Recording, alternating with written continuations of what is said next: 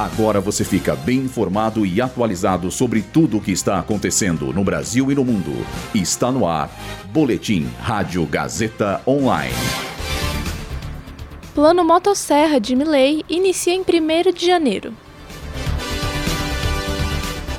Flávio Dino e Paulo Gonê são sabatinados em CCJ. Senado instala CPI da Braskem para apurar afundamento de solo em Maceió. Eu sou Julia Lozano e essa é a primeira edição do Boletim Rádio Gazeta Online. Anunciado ontem, o plano de ajustes fiscais do governo Milei para administrar a crise econômica na Argentina entrará em vigor em 1 de janeiro de 2024, segundo Manuel Ardoni, o porta-voz do governo do país. Esse projeto inclui medidas como a desvalorização da moeda argentina, a redução do subsídio e o cancelamento de licitações. Entretanto, os detalhes de quando será a redução dos subsídios não foram informados por Ardoni. Além disso, ele também afirmou que o governo Milley irá divulgar nos próximos dias a nova tarifa de transportes públicos, energia, gás e água. Todas essas taxas vão aumentar significativamente devido ao corte de subsídios desses setores.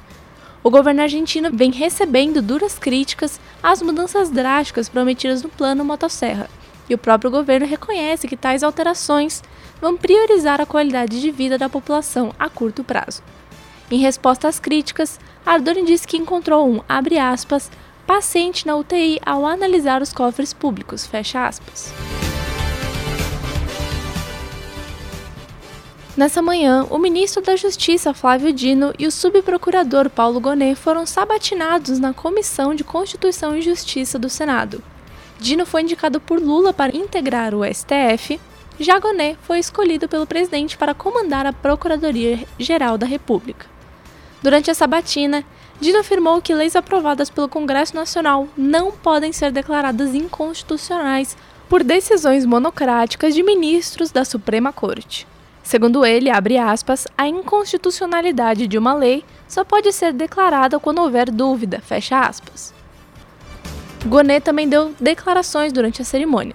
Ele afirmou que a liberdade de expressão não é plena e pode ser modulada em determinadas situações. O Senado instalou hoje uma CPI para investigar o afundamento de solo provocado pela extração de sal-gema em Maceió. A comissão recebeu o nome de CPI da Braskem, em alusão à empresa responsável pela extração mineral na cidade. O colegiado já estava criado desde outubro, mas só foi instalada após a pressão do senador Renan Calheiros, do MDB, e do apoio do presidente da casa, o senador Rodrigo Pacheco, do PSD.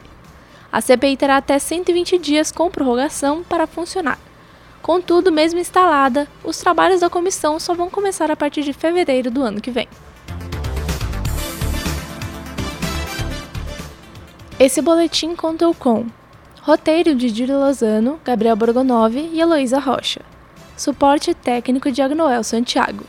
Supervisão técnica de Roberto Vilela. Supervisão pedagógica de Rogério Furlan. Direção da Faculdade Casper Libero, Marco Vale. Boletim Rádio Gazeta Online. Rádio Gazeta Online. Você conectado.